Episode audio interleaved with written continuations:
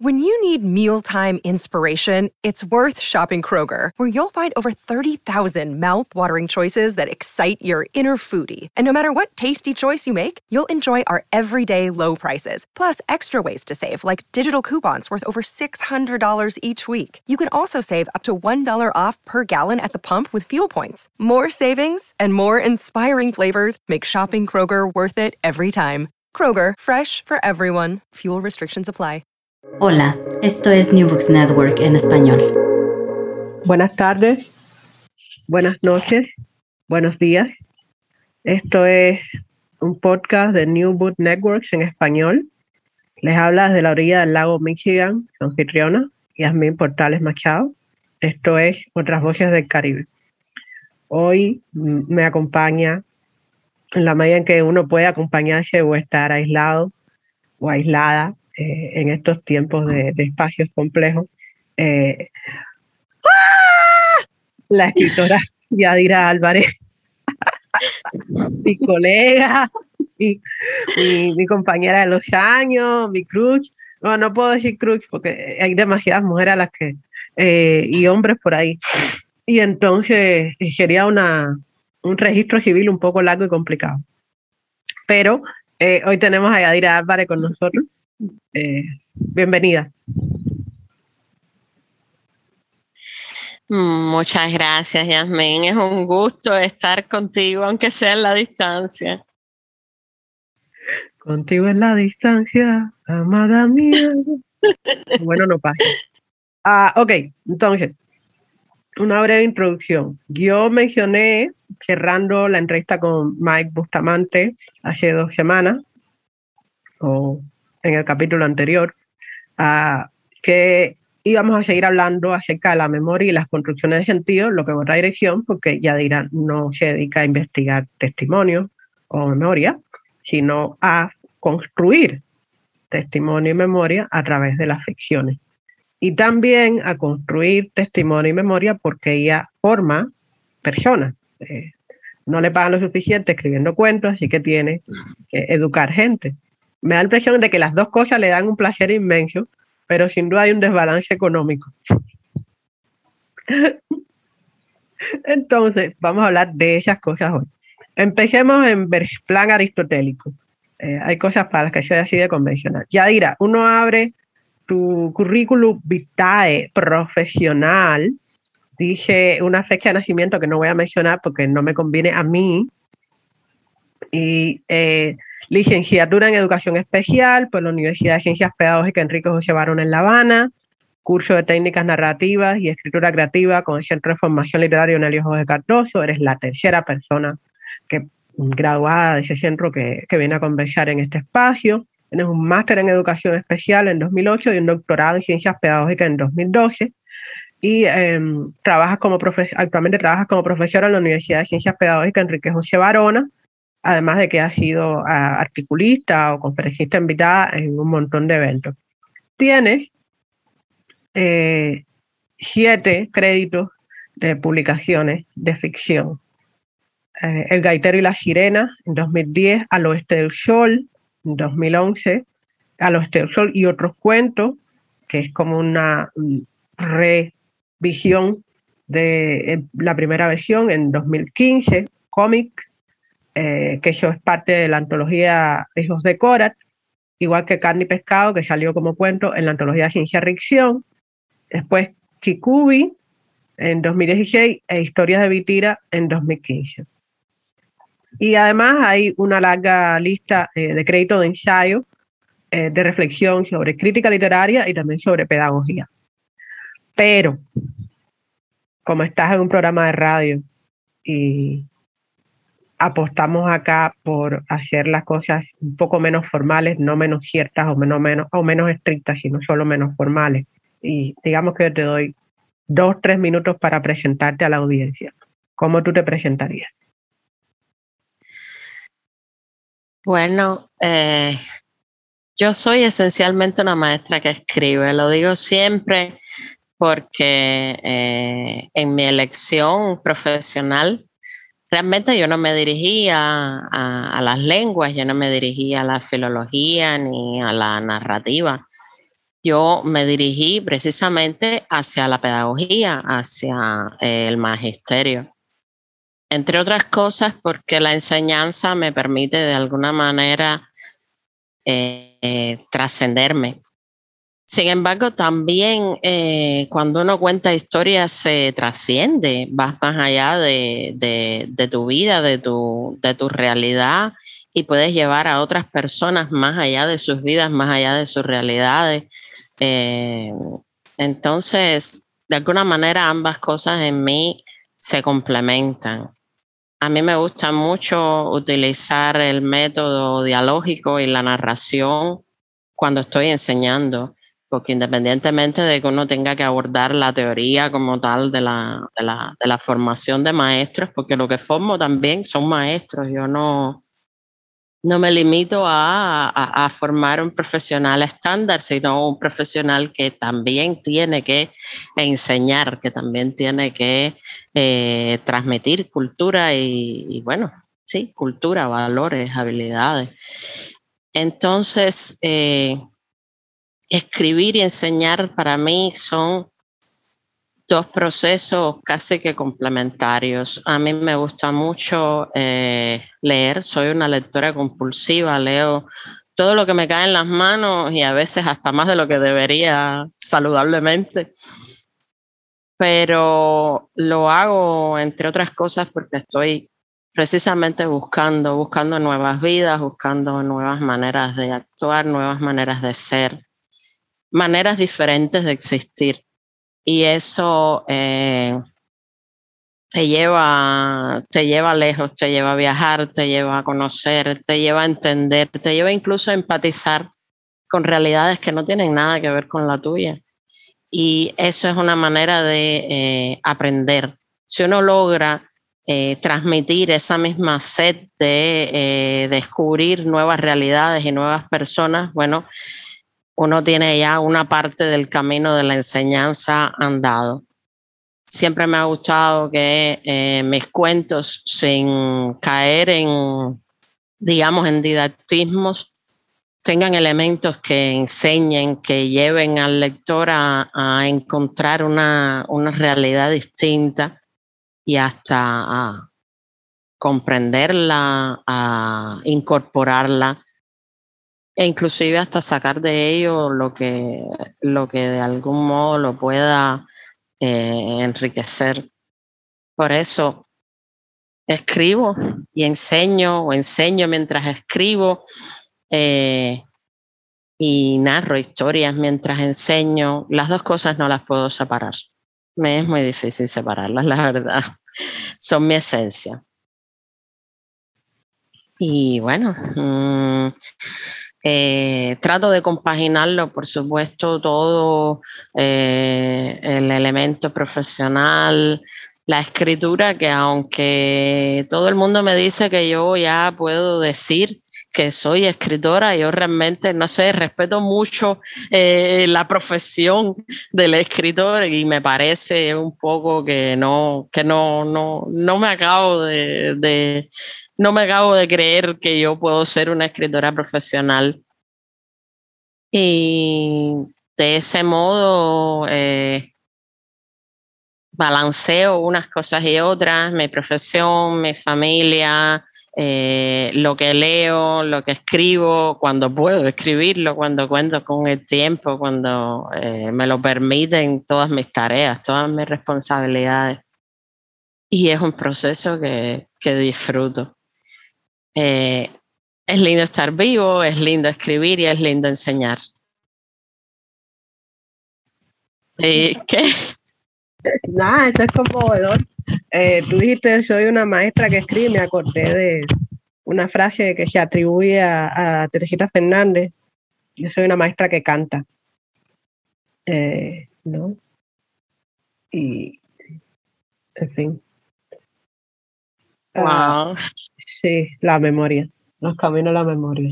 Eh, eh, para quienes nos escuchan y no están familiares y no, no tienen familiaridad con la cultura pop cubana, eh, Teresita es como, es una de las grandes trovadoras de Cuba.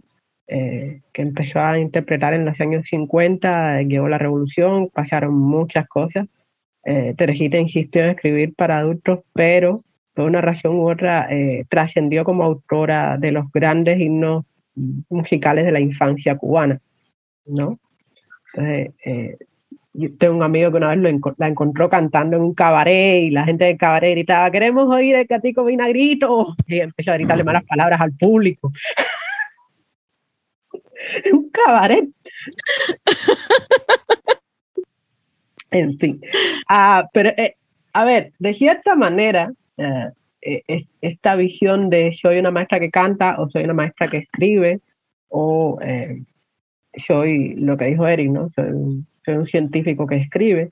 Eh, yo creo que habla de una percepción compartida a nivel social de que es difícil, por lo menos en, el ámbito cubano, concebir la escritura de ficción como un trabajo a tiempo completo. Eh, casi, yo, creo, el, una de las pocas personas que conozco en nuestro ámbito que vive literalmente escribir es Dios, ¿no? Eh, casi todas las demás del gremio tenemos un trabajo que paga las cuentas y escribir, ¿no?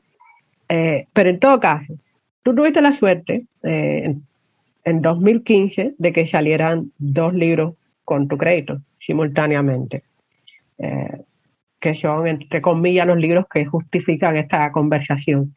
Se trata de Historias de Vitira, que salió eh, en, coautoría a través de Gente Nueva en La Habana en 2015, y el remix eh, cuidadosamente editado de nuevo al oeste del sol y otros cuentos, que salió con ediciones Itinerante Paraíso en Miami en 2015 también, lo cual no deja de ser eh, profundamente simbólico, ¿no? aparecer en menos de 12 meses de diferencia eh, en los dos, eh, las dos ciudades que definen de cierta manera, en términos simbólicos, eh, las producciones imaginarias de Cuba a partir de 1961. Entonces, ¿de qué manera son estos libros, estos dos textos similares o diferentes, considerando que salen el mismo año? Bueno, tú eras más o menos la misma persona. Eh, bueno, con Vitira pasó algo muy, muy peculiar. Mi hermano también escribe eh, muy bien, escribe muy bien y no es porque sea hermano mío. Eh, y él estaba buscando noticias relacionadas con arte, cultura, historia, porque le gustaban. Ha sido, además de escritor, el alma esa de investigador que tiene que le hace buscar información. Entonces encontró una noticia interesante relacionada precisamente con un pueblo en Italia, en los Alpes italianos, que sabes que son, bueno, fríos, a veces poco iluminados, porque bueno, tan cercanas esas montañas unas de otras, esos pueblos metidos allá en, en lo profundo, eh, y que ellos habían colocado espejos precisamente para alargar un poco el tiempo de eh, luz solar en el pueblo y le llamó mucho la atención y empezó a escribir cuentos. En realidad comenzó él y me dio a leer dos cuentos y me contó sobre la noticia y de pronto se me empezaron a ocurrir cuentos a mí también, eh, muy rondando unos la mitología, otros la, eh, bueno, el fenómeno social del aislamiento eh, y todas esas cosas curiosas que pasan en un pueblo y que conforman su identidad. Y así fue naciendo Vitira. Así fuimos nosotros eh, contando desde diferentes perspectivas. Hay cuentos en primera persona, eh, narraciones dentro de otras narraciones y culminamos con una noticia final y con un pequeño secreto del pueblo según el cual el sacerdote y el, el científico loco han resultado prácticamente eh, personalidades eternas que han estado en toda la historia del pueblo y que son los que desde su existencia y desde su eh, extraña alianza y complicidad han estado contándolo todo. Eh, fue un proceso muy lindo escribir junto con él, porque aunque eh, los cuentos están, bueno, cada cuento es independiente de los otros, hay un vínculo y a veces es un poquito difícil eh, definir quién escribió qué cuento. Ese, eso siempre he pensado que esa es una de, los elementos mágicos que tienen algunas antologías hechas por más de un autor eh, que están relacionados, las cuentinovelas, que no sabes hasta qué punto eh, metió la mano cada autor en ese cuento que estás leyendo, porque ves de los dos esa sinergia. Y después, cuando ya comenzó el proceso de edición, bueno, nos ayudó muchísimo eh, Greta Ávila de Gente Nueva. Y la, nuestra editora Olimpia Chion, que además trabajar con ella fue maravilloso porque ella es una editora muy intuitiva y negociamos cada palabra, cada coma, cada eh, párrafo que ella no entendía muy bien y al final terminó hasta enamorándose ella también de eh, el libro. Fue muy, muy agradable, fue muy bonito.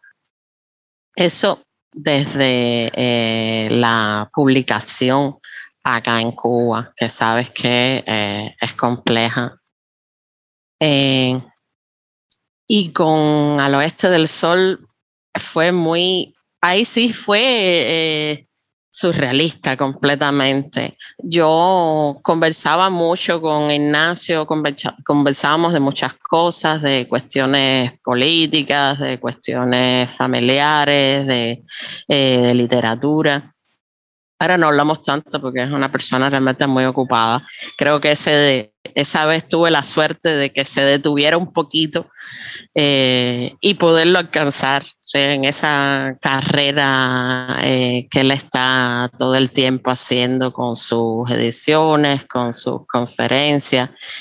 Eh, vaya, tengo que agradecer que, que, que bajó un poquito el ritmo para que yo pudiera alcanzarlo y en ese proceso me dijo, a ver, ¿por qué no me mandas algunos de tus cuentos? A mí me gustaría leerlos, yo te sigo desde hace un tiempo. Oh, qué honor, Ignacio me sigue. Eh, y entonces me propuso eh, hacerme una, una, pequeña antología con mis cuentos. Eh, él mismo los eligió algunos cuentos que yo le mandé eh, no, no consideró que debieran estar en la antología. Dice, no porque sean malos, sino porque simplemente para que esto sea un poco más orgánico, un poco más, eh, bueno, más centrado, más, más enfocado en una línea general. Eh, y me ayudó mucho también con el tema de la edición.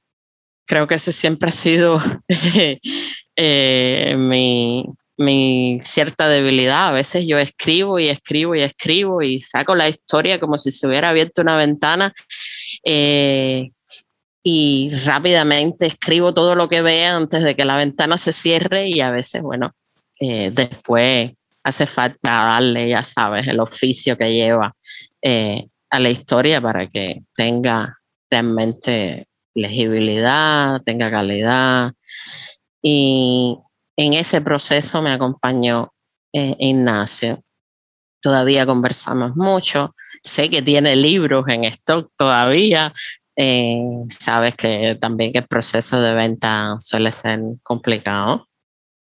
Eh, y nada, así salieron esos dos de una manera casi que simultánea y, dividida yo, por un lado con mi hermano, por el otro con Ignacio.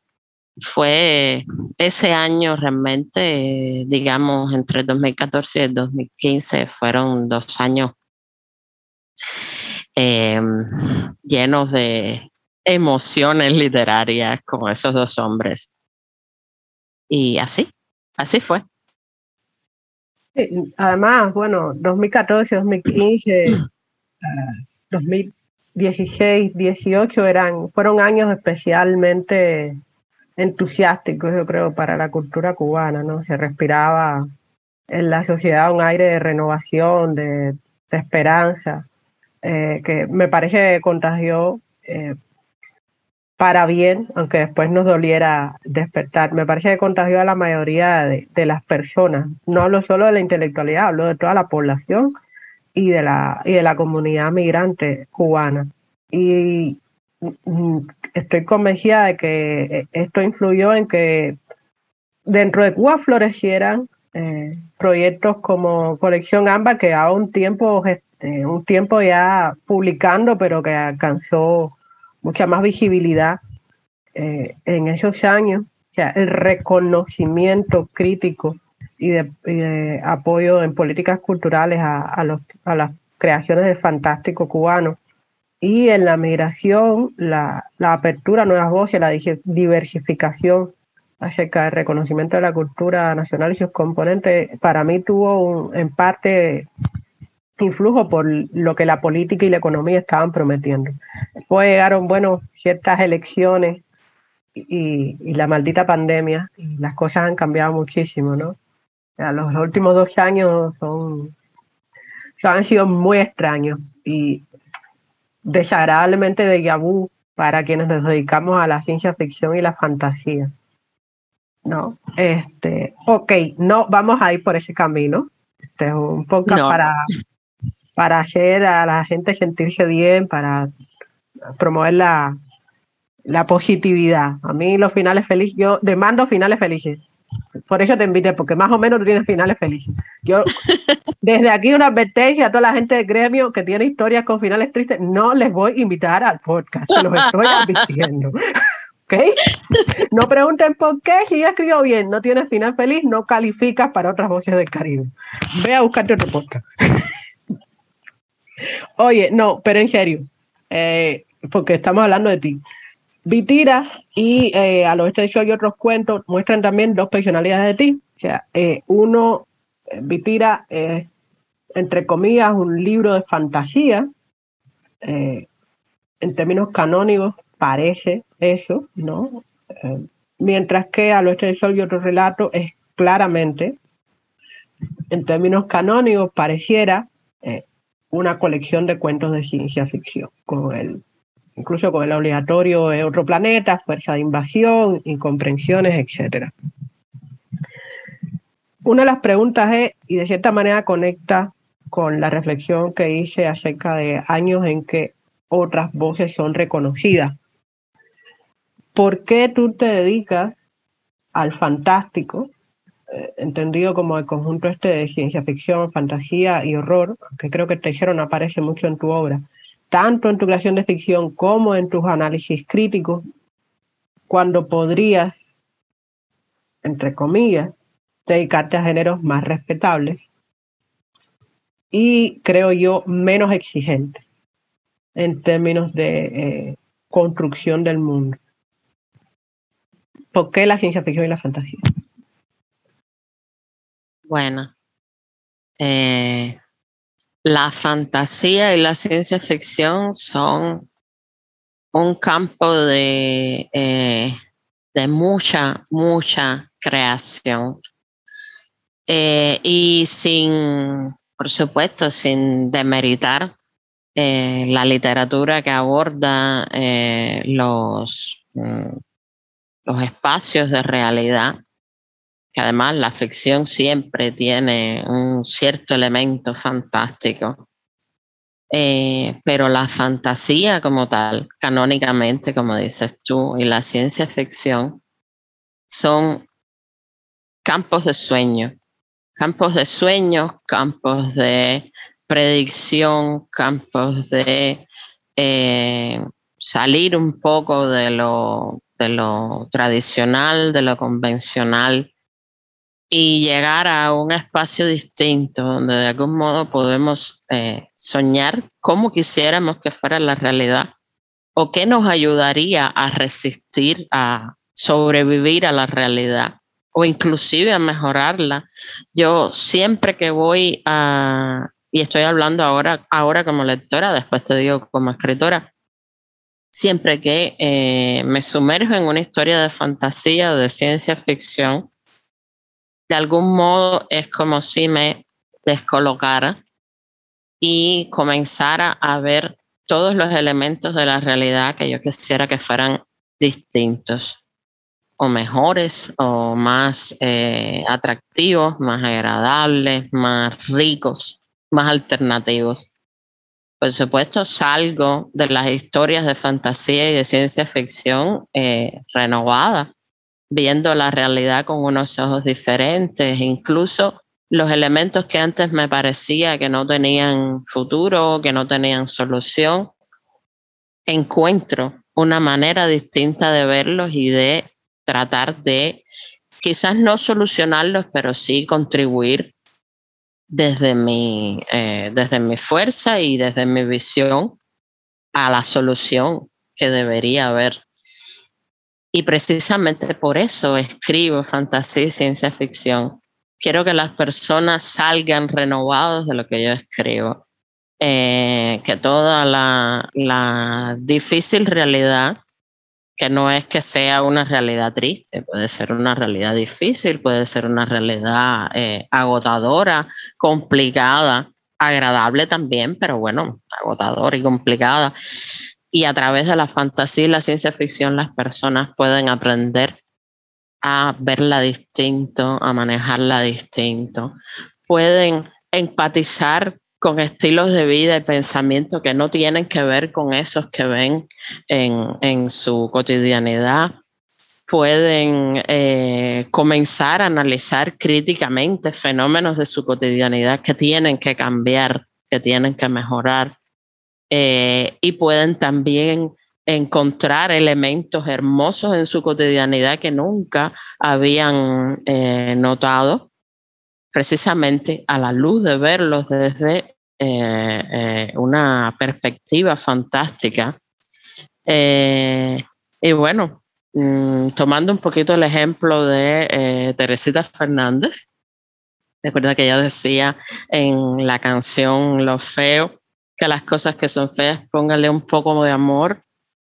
de alguna manera la fantasía y la ciencia ficción son una forma también de ponerle algo de amor a lo que normalmente vemos como eh, lo cotidiano, lo normal, lo agotador, lo desagradable.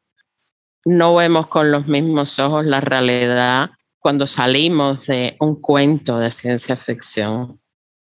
Lo vemos incluso como quizás algo más entrañable, algo más eh, agradable. Algunas personas me han dicho que eso es una contradicción, porque supuestamente eh, son géneros que contribuyen a la evasión, a no, a no pensar en la realidad, a salirte de ella, lo cual es un error. Nosotros no evadimos la realidad cuando leemos o cuando escuchamos historias. Nosotros evadimos la realidad precisamente cuando no queremos ni pensar en ella y no tomamos elementos de ella para crear. Y realmente, bueno, en la fantasía y la ciencia ficción nosotros tomamos elementos de la realidad, tomamos elementos que queremos eh, cambiar, que queremos enriquecer, que queremos iluminar y los cambiamos. Los cambiamos allá adentro. Y una vez que sales de ahí dices, bueno, sí, esta alternativa existe. Eh, leí hace poco una frase de eh, Ian Banks que decía que eh, si eras incapaz de encontrar alternativas era porque te faltaba leer ciencia ficción, necesitabas leer más ciencia ficción.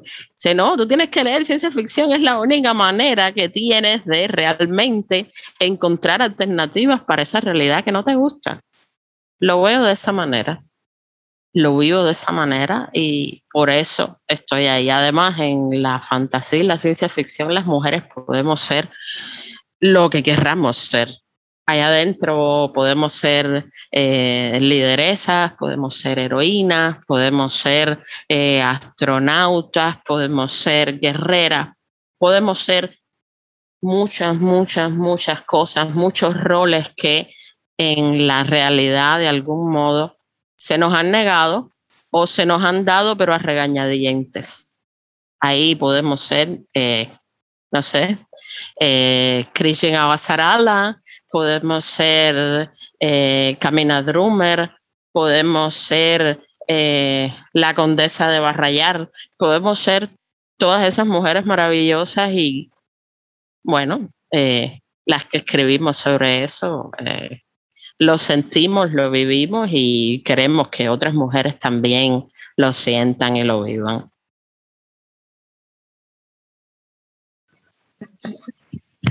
gracias. Ah, me acabo de dar cuenta de que, bueno, me llevaste directamente a, hablar acerca del feminismo y me di cuenta también que me faltaba una pregunta en el cuestionario que, que preparé. Así que vamos a dejar en pausa el asunto de lo que las mujeres podemos ser, lo que, lo que las personas podemos llegar a ser, eh, más allá de las restricciones del heteropatriarcado, eh, del realismo, en la literatura fantástica, y regresar un poco a quién tú eres. Eh, ha citado a unos cuantos personajes, ha citado, ha citado a Ian Banks. Entonces, la pregunta pertinente es, ¿cuáles son tus referentes más importantes? Eh, ¿Quiénes son eh, las plumas que, crees que más han influido en ti? Tanto por querer, ya fuera por querer imitarlas o porque sus ideas te sugirieron caminos propios. Hablo de ficción, pero hablo también de, no sé, de ensayo, de teoría pedagógica, whatever. ¿De dónde llega la escritora Yadira? Bueno, eh, uy, ahora que me pongo a pensar en referentes, tengo tantos que si me pongo a hablar de todos, estaríamos aquí interminablemente. Eh, pero veamos, en literatura, eh, aunque tengo muchos, voy a hablar de los tres más importantes, los que más me han marcado, desde su obra, desde sus ideas, que incluso mi primera novela no terminada todavía, espero alguna vez la historia acabarla de terminar antes que pierda eh, lustre, está dedicada precisamente a tres de mis referentes más fuertes, que son eh, Úrsula K. por supuesto, Úrsula, la maestra, eh, Isaac Asimov. Pausa, pausa. Y Agustín. Ah, sí. Pausa. Úrsula, we love you. Donde quiera que estés, Úrsula, porque ya, o sea, como ya la perdimos en este plano de existencia, ahora sí, no hay manera de ser ateo o atea no perdono el ateísmo porque Úrsula está en algún sitio. Yo lo sé. Ya puedes seguir. eh, hacemos, hacemos, por supuesto, por eh, aunque mi hermano dice que Asimov eh, es tan extraordinariamente prolífico que parecía compulsivo, era alguien que escribía compulsivamente y que estaba constantemente eh, como derramando ideas por todas partes. Y precisamente, aunque esas ideas por todas partes, algunas, bueno, ahora ya que ha pasado tanto tiempo, que ha avanzado tanto la literatura, la ciencia, algunas de esas ideas no estaban muy bien encaminadas, pero bueno, no importa, fueron ideas y de alguna manera fecundaron eh, otras muchísimas historias y otros muchísimos escritores. Y bueno, me tocó también un poquito de eso. Eh, y por supuesto Agustín de Rojas. Agustín de Rojas porque, eh, bueno, eh, podría decir que porque era un gran escritor, porque es nuestro referente de ciencia ficción más fuerte, más mm, completo en Cuba. más que nada por una leyenda del futuro. Ya yo, por una leyenda del futuro nada más, yo amo a Agustín de Rojas, el modo en que eh, manejó todas las historias relacionadas con eh, la psiquis, con eh, el vínculo entre las personas, con los cambios sociales. Esa novela me, me atrapó. Ya él como referente en ese aspecto, maravilloso. Eso en cuanto a la literatura. Podría seguir hablando, digamos, de Octavia Butler, de, bueno, de muchísima gente, pero vamos a dejarlo ahí. Y en la pedagogía, bueno, soy una eh, gran fanática de Vygotsky, porque de alguna manera comenzó a explicar eh, toda nuestra riqueza como especie y eso eh, fue realmente revolucionario en su momento. Todavía de algún modo lo es. Ahí, esos son mis referentes y, y no por y no no hablo del referente pedagógico eh, por gusto, sino que también de alguna manera fue una especie de eh, eh, construcción fantástica de la comprensión de lo que era convertirse en un ser humano y en un ser social. Y eso entra también dentro de lo que escribo y de lo que pienso. Hay una coincidencia ahí eh, entre las, cuatro, las cuatro personas que mencionas, que convergen de cierta manera en lo que yo tengo preparado, ¿no? Porque eh, tanto para Úrsula como Úrsula de manera explícita, pues habla mucho en su obra de la importancia del idioma, de la traducción y, de la, y del registro para eh, la comprensión y la posibilidad de establecer comunicación, ¿no? O sea, uno de los dramas de, su universo de ciencia ficción, el, ecumene es ese, ¿no? La, cómo el lenguaje y la memoria condicionan eh, a las personas, en tanto con, condicionan sus educaciones sentimentales y sus imaginarios del universo, ¿no? Y cómo el, el ansible viene a cambiar eh, toda esta vasta humanidad desconectada por años luz. Eh, algo así como eh, los móviles han cambiado nuestras realidades. es extraño. pero sin duda, Asimov y, y Rojas, cada uno desde su perspectiva ideológica, insisten en los retos de la exploración, ¿no? en cómo cómo comprendemos aquello que simplemente no sabemos que existe y cómo le ajustamos. Eh, yo recuerdo mucho en, El Sol Desnudo de Asimov, que el, detective trata de leer novelas para comprender la cultura a la que ha llegado y no entiende nada el pobre hombre, pero ¿por qué ese personaje camina por los pasillos de la casa? ¿Qué sentido tiene esto? Entonces, es un régimen excelente de antropología, eh, eh, intento antropológico a través de la cultura ido al caño. Eh, y bueno, en fin, basta. El punto es que estamos en ese momento, en el podcast, en el que yo habitualmente le leo a, bueno, cuando se trata de personas que escriben ficción, les leo un fragmento que me gusta mucho como teaser o provocación para quienes nos escuchan, como evidencia ¿no? de la ah, calidad literaria. Ah, entonces, yo voy a leer ahora un fragmento que me gusta mucho de carne y pescado, que es un, cuento que está incluido en la antología Ciencia Ficción, que después eh, y que antes apareció en Al Oeste del Sol y otros cuentos. Em, y espero que te haga feliz. Siéntese usted, doctora Reigosa, rogó cuando la tuvo delante. El rostro pálido de la mujer se crispó, pero los ojos chispearon y la boca esbozó una sonrisa cautelosa, la famosa sonrisa que aparecía en sus polos de contacto. ¿Escarbó en idiomas perdidos solo para hablarme o es un descendiente? La abuela materna del teniente Beck descendía de las poquísimas familias de la costa veracruzana que sobrevivieron a las aguas del 2020, 2121. Pero esta abuela nunca le había enseñado una palabra del idioma de sus ancestros. Él lo había aprendido por su cuenta, al igual que neozelandés, gaélico y latín antiguo. Incluso su madre se había mostrado sarcástica cuando vio que Dios gastaba parte de su dinero en módulos de aprendizaje de lenguas que podían considerarse muertas. Pues ahora Beck se dijo que fue un crédito bien gastado si le permitía lograr la confianza de Antonia Joana Reigosa. He sido un estudiante concienzudo, murmuró Beck sin comprometerse. Siéntese, doctora. Sería un placer para mí si aceptara comer conmigo y que habláramos un poco.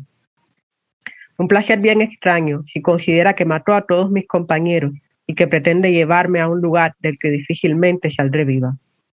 La mujer tomó asiento frente a él y alargó una mano hacia su interlocutor. La retiró cuando el campo de protección chisporroteó una advertencia, chamuscando levemente sus dedos. Bien extraño, si teme si quiere que lo toque. La admiro mucho, doctora Reigosa, y he seguido con atención su trabajo a lo largo de años. Pero dicen nuestros registros que usted es una persona peligrosa, con la que ninguna precaución es suficiente. No es personal, no se ofenda. Tómelo como una cuestión de tacto. Reigosa soltó una risita y se acomodó en el asiento. En ese caso, dejémonos de formalidades y llámeme Tonica, si lo prefiere. Me he acostumbrado a ese tratamiento. A los teganos les resultan fáciles los antiguos idiomas perdidos de la tierra, entre ellos el español, e incluso tienen un nombre muy parecido al mío, Antuna. Beck dudó, pero accedió con un gesto. Tonica será. Llámeme usted, teniente Beck. Reigosa se echó a reír. La risa embelleció los rasgos severos y pintó rubor en su rostro. Y dígame, teniente Beck, ¿de qué puede querer hablar usted conmigo? Le aclaro que los detalles sobre mi trabajo de los últimos dos años en Tenga son clasificados. Solo estoy autorizada a discutirlos bajo sondeo cerebral directo de la IA del departamento. Digo, si es que la bruja puede sintonizar debidamente con mis frecuencias sinápticas y sacar algo medianamente útil de mi cabeza antes de freírmela. La crispación de Reigosa pareció transmitirse de algún modo a través del aire cargado y se reflejó en el rostro de Beck. Si quisiera darme algo de esa información, lo agradecería, pero ese no es mi objetivo. Eso se lo dejo a los especialistas en ese tipo de gestión, que emplearán para ello los medios que decidan, independientemente de mi criterio. Yo solo quiero tener una conversación civilizada sobre sus investigaciones. Me ha dejado intrigado por tres años con la interrupción de su trabajo sobre los dialectos. Vaya, la mujer le ofreció la mano a Beck, olvidaba el campo de protección. El hombre sonrió y se encogió de hombros. Perdone, lo olvidé. Quería estrecharle la mano. Los chicos de ciudad hoy en día no se interesan mucho por la xenolingüística. Es un campo que nos dejan a los viejos estudiosos y a los militares. Y a los militares, sí. Y yo no soy tan joven como parezco. Reigosa observó la cara juvenil del hombre, cayendo en cuenta de que estaba frente a un humano potenciado genética y quirúrgicamente. Bien, sí, entiendo, farfulló. ¿Y qué le hace pensar que compartiré con usted los resultados de mis investigaciones? Doctora, solo estamos conversando. Entonces, comencemos con asuntos menos formales, ¿no cree? Beck suspiró. Su especialidad no era el interrogatorio y forzarla a hablar no era lo que pretendía, pero tenía mucho tiempo antes de que se fletara un vehículo secreto, cuya fecha de lanzamiento fue fijada solo cuando el comando pudo echar mano de su objetivo unas horas antes contaba con tres días tecnanos, es decir, 93 horas terrestres, y tal vez lograra sacarle algunas cosas interesantes a Reigosa, simplemente hablando y escuchando. Asuntos menos formales, Tonica. Por mí está bien. Esto fue un fragmento de Carne y Pescado, cuento incluido en la antología Al Oeste del Sol y otras historias de Yadira Álvarez, eh, editada en 2015, disponible en Amazon y es un fragmento que me gusta mucho, ah, pero lo dejé en un punto de giro. Tienen que leer el resto. ¿Te gustó? Ese, eh, ese cuento me, me, encanta. Fue eh, muy divertido escribirlo y además de todo con ese cuento gané el premio Oscar Hurtado. ese cuento, eh, o sea, me da, me dio muchas satisfacciones realmente. Ese año, vaya, de algún modo la, ventana que se abrió y la historia que pude eh, capturar antes de que se cerrara la ventana, eh, me encanta que hayas elegido ese, ese fragmento, porque además en ese fragmento hay, eh, inclusive hasta un poquito de esperanza porque estoy colocando la inundación de la costa veracruzana de aquí a 100 años. no, no lo cerquita que parece que está. Eh, gracias, muchas gracias, realmente. Me encanta que te haya gustado. Me gusta también y... Ay, qué lindo. no es lo mismo leerlo, no es lo mismo escribirlo a escuchar a alguien que lo lea. De alguna manera te, eh, te hace verlo desde otra perspectiva. Mm.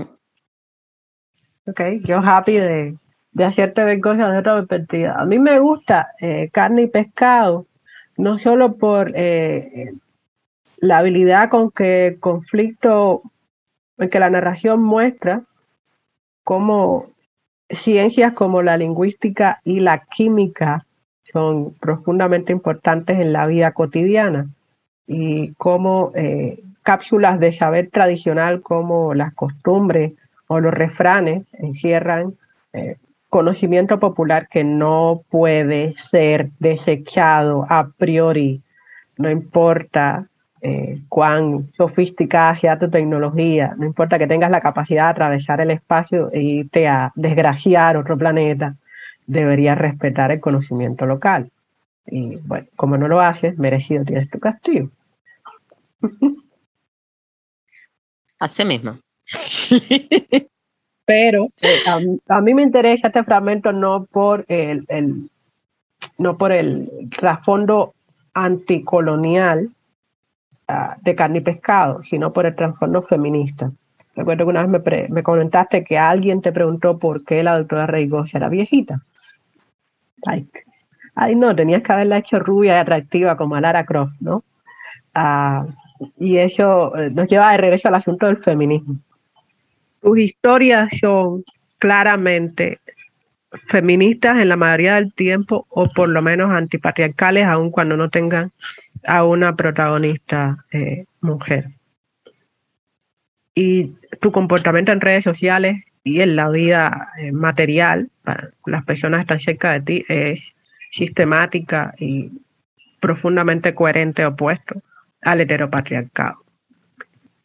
¿Qué relación tienen esas dos partes de tu vida, tu militancia feminista y tu escritura de fantástico. ¿Alguna vez te dio trabajo eh, combinarlas? Realmente creo que eh, no puedo escribir si no lo hago desde una perspectiva feminista. Pienso que incluso más allá del movimiento en sí, del movimiento feminista o de los muchos feminismos, porque estamos hablando de, un fenómeno que abarca eh, mucho más que simplemente eh, un movimiento.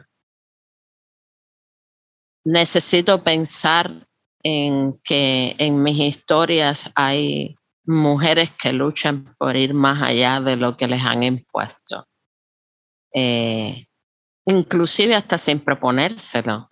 En el caso de eh, el, bueno, pensando un poquito más en términos de metaficción y de cómo los eh, protagonistas o las protagonistas de un cuento se ven a sí mismos dentro de ese cuento, no puedo decir que mis mujeres sean feministas.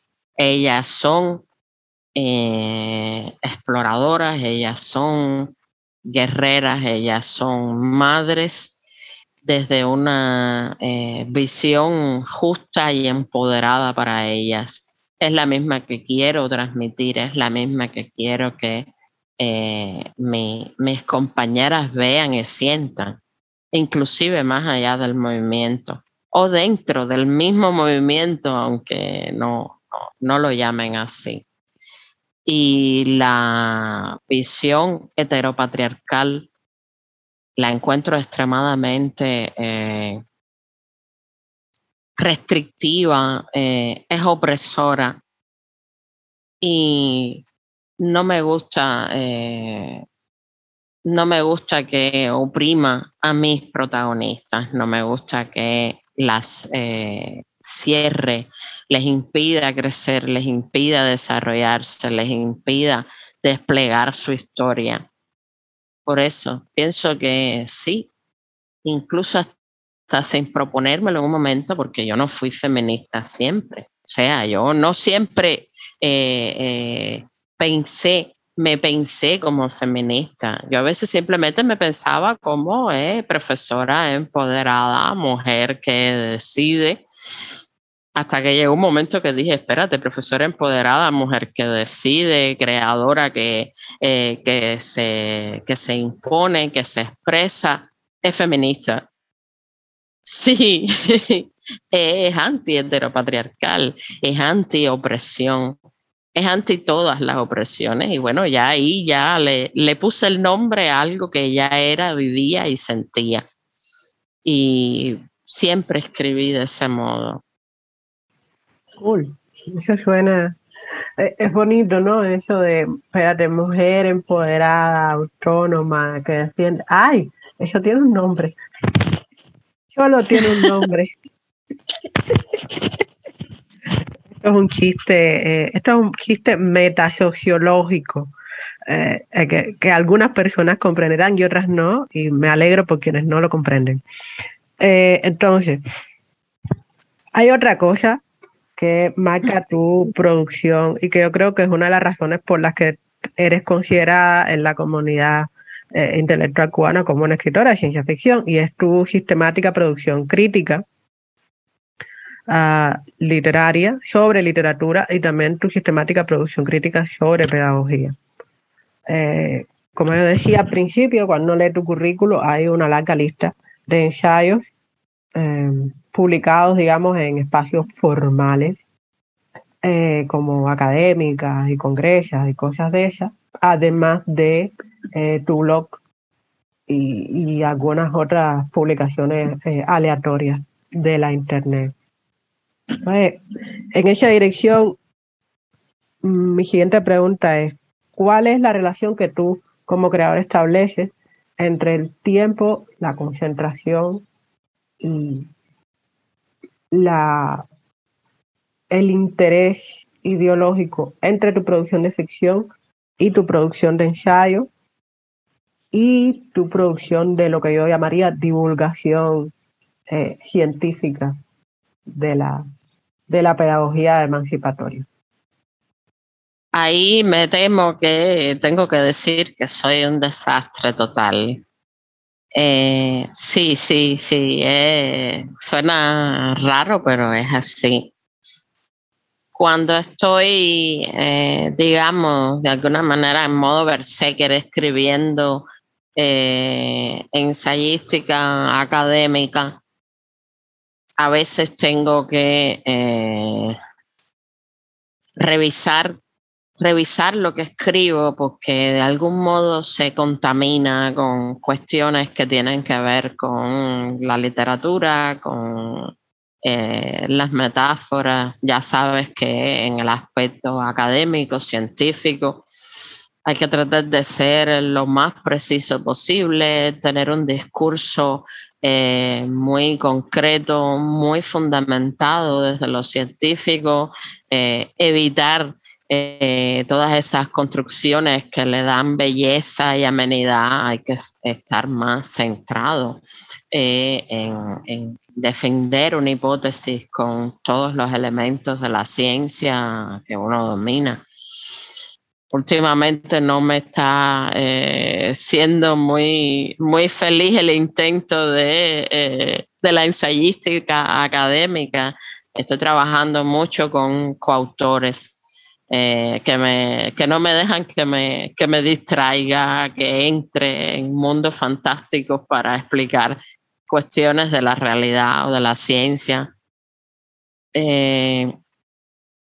Ya cuando estamos hablando de divulgación de literatura, bueno, soy un poco más libre, eh, disfruto más el proceso eh, y bueno, la, la, literatura como tal, la narrativa, ahí sí soy completamente libre. Por eso es que digo que quizás en algún momento de mi historia voy a tener que elegir porque eh, la cuestión profesional no es que, eh, que no pueda eh, llevarla a cabo, no es que no pueda eh, sumergirme en ella, sino que cada vez me es más difícil elaborar un discurso académico. me cuesta, me cuesta. También me cuesta por la cuestión de que un discurso académico implica escribir eh, por encargo de algún modo, escribir por encargo de un congreso, escribir por encargo de un material de apoyo para estudiantes que debas preparar, una tesis, una tesina, eso eh, implica concentrarse eh, en, una, en, una, cuestión formal. Y no sé, no me siento libre ahí lo hago, pero no me siento libre. Eh, espero, bueno, madurar en algún momento. Sí, porque bueno, una, una espera convertirse eh, eventualmente en una académica eh, de espejuelos muy seria y muy respetada también. No solo una escritora respetada, sino también una académica respetada veremos si algún día logro hacerlo, si logro de alguna manera eh, compartimentar y separar mi yo académico de mi yo eh, ensayístico de divulgación de lectura y narrativa y de mi yo eminentemente fabuladora. Creo que son tres yo un poco difíciles de, de combinar. Ellas tres no se llevan muy bien. Así que tú te cantas a ti misma, yo tengo un amor difícil contigo. Exacto. Está interesante. Desde ese punto de vista, yo creo que cuando hago las entrevistas eh, a gente de la academia, tienen un poco menos de angustia existencial eh, en sus respuestas.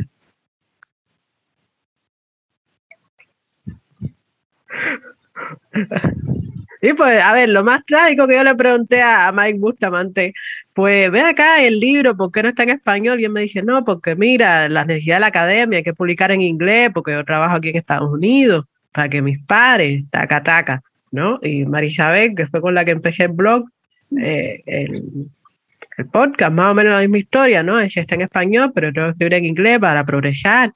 Pero es eso, ¿no? Yo debería escribir en un idioma u otro en el caso de las personas eh, eh, bilingües o que se dedican a investigar un campo que se produce en una lengua que no es la hegemónica. Pero cuando entrevista a gente de ficción es no, porque yo soy eh, yo soy físico y soy escritor, o no, porque yo estoy escribiendo, estudiando el doctorado y escribía poesía, entonces dejé de hacer la tarea para escribir estos relatos y sentí que me moría, y entonces, no, pero entonces tú que ya tienes el doctorado, no, pero en realidad yo tengo como tres pedazos de mí. Ah, en fin, eh, esto es tremendo, pero es bonito y es esperanzador en el sentido de que tengo que darle la vuelta, tengo que darle la vuelta a esto para hacerlo positivo. Estoy obses. Ah, a ver, yo sí creo en serio que es bonito en el sentido de que muestra que nuestras vidas no tienen que estar definidas solo por un, un aspecto y y que ese aspecto no tiene que ser eh, socioeconómico. Tú no eres solo la persona ah, o, lo que haces en términos profesionales y por dinero o para sobrevivir. Eres eso y otras cosas más, ¿no? Entonces, ser escritora de ficción o tener un blog eh, que comenta literatura no contradice o niega o anula tu identidad como maestra de maestros o de futuros maestros. Ok, vamos ya doblando la curva de, del tiempo más o menos previsto para esta conversación, Yadira. Yo generalmente, no, eh, regularmente, le pregunto a, quien invito, como para cierre, eh, por, qué, por, qué, por qué adquirir, por qué leer eh, él o los títulos que estamos discutiendo. Entonces, esa es mi última pregunta para ti. ¿Por qué tú crees que alguien debería, eh, si está en Cuba, eh, buscar en alguna librería de viejo historia de Vitira o si está en cualquier otro lugar del mundo, comprarse o mejor aún pedirle a la biblioteca de su comunidad que compre unos cuantos ejemplares de Al Oeste del Sol y otras historias.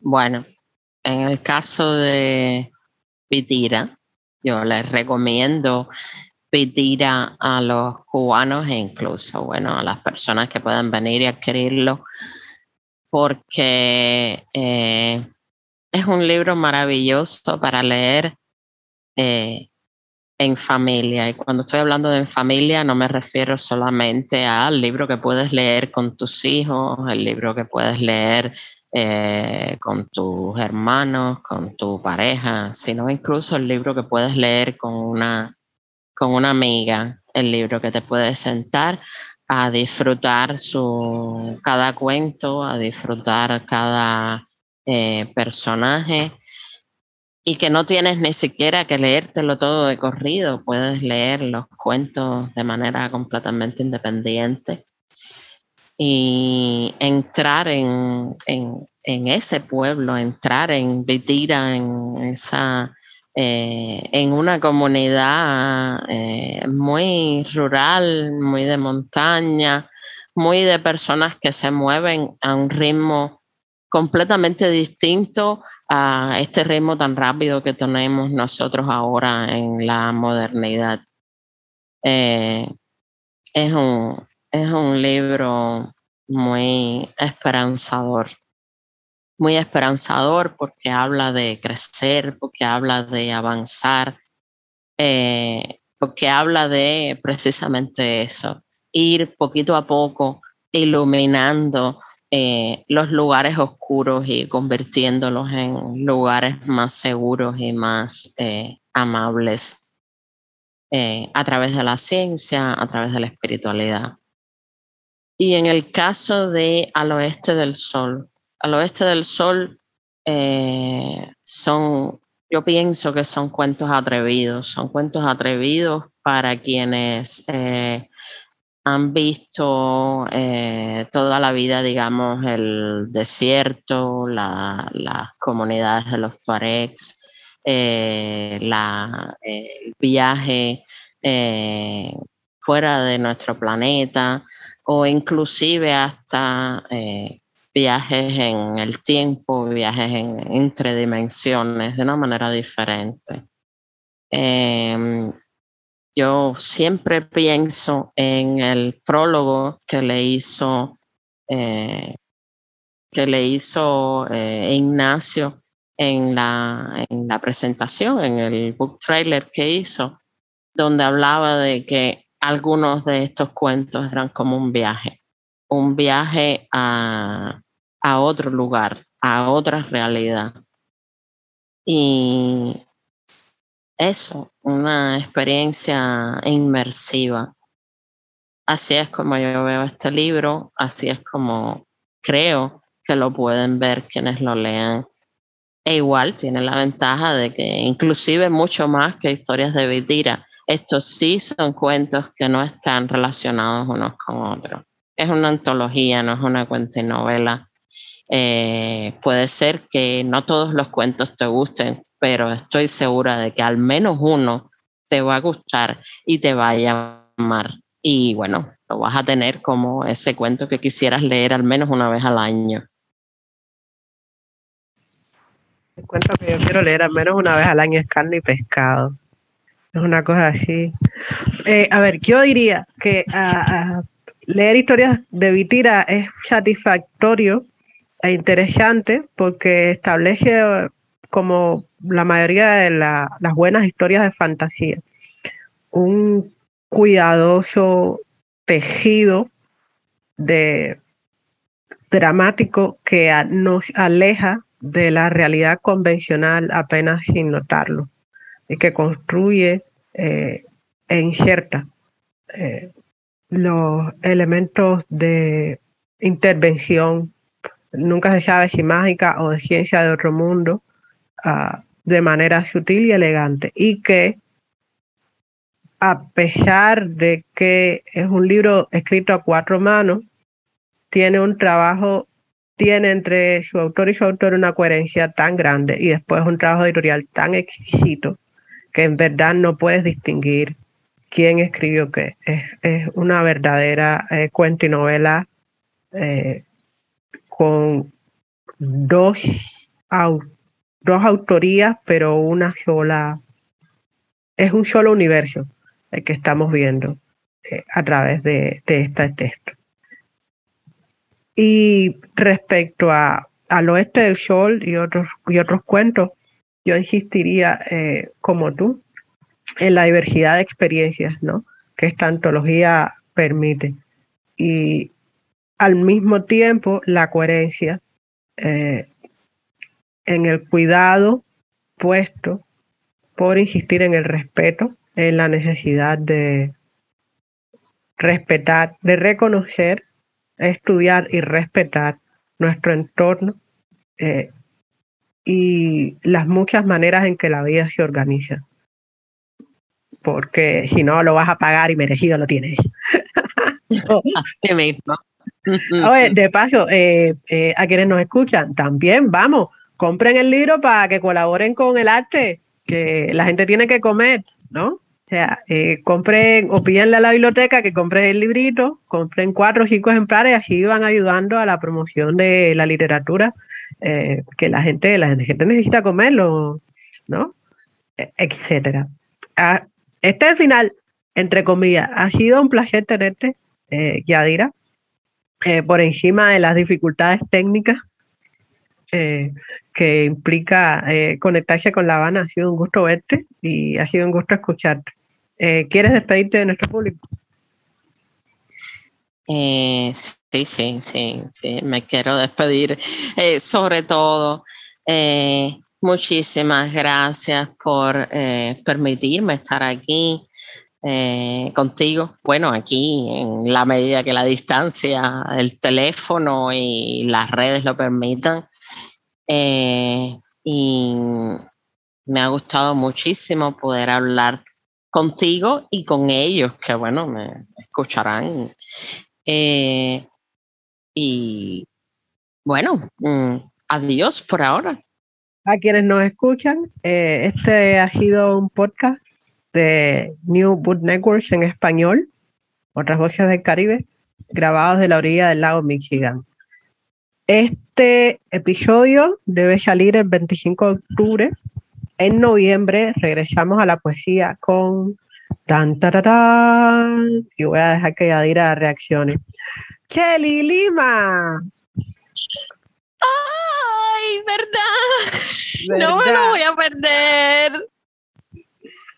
¿Verdad? Ese, ese, ese ruido estrangulado que oyeron de, de, Yadira, yo lo voy a hacer cuando empiece la entrevista con Kelly, porque es una cosa así. Yo no puedo creer que ese hombre me haya, me haya accedido a, a entrevistarse conmigo. Entonces, eh, mucha memoria emotiva asociada al nombre de Kelly Lima para Yadira, para mí, para un montón de gente en Cuba y, más allá. Entonces, esa es la promesa con la que me despido. Eh, Kelly es un poeta, un narrador, un guionista de cine y eh, creo que va a ser la primera persona entrevistada en este podcast que no dejó de hacer su tarea o sus deberes para escribir, lo cual es importante mencionar. Ahora sí, nos estamos despidiendo. Eh, les quiero, les respeto. Gracias por escuchar. Gracias por escuchar New Books Network en español.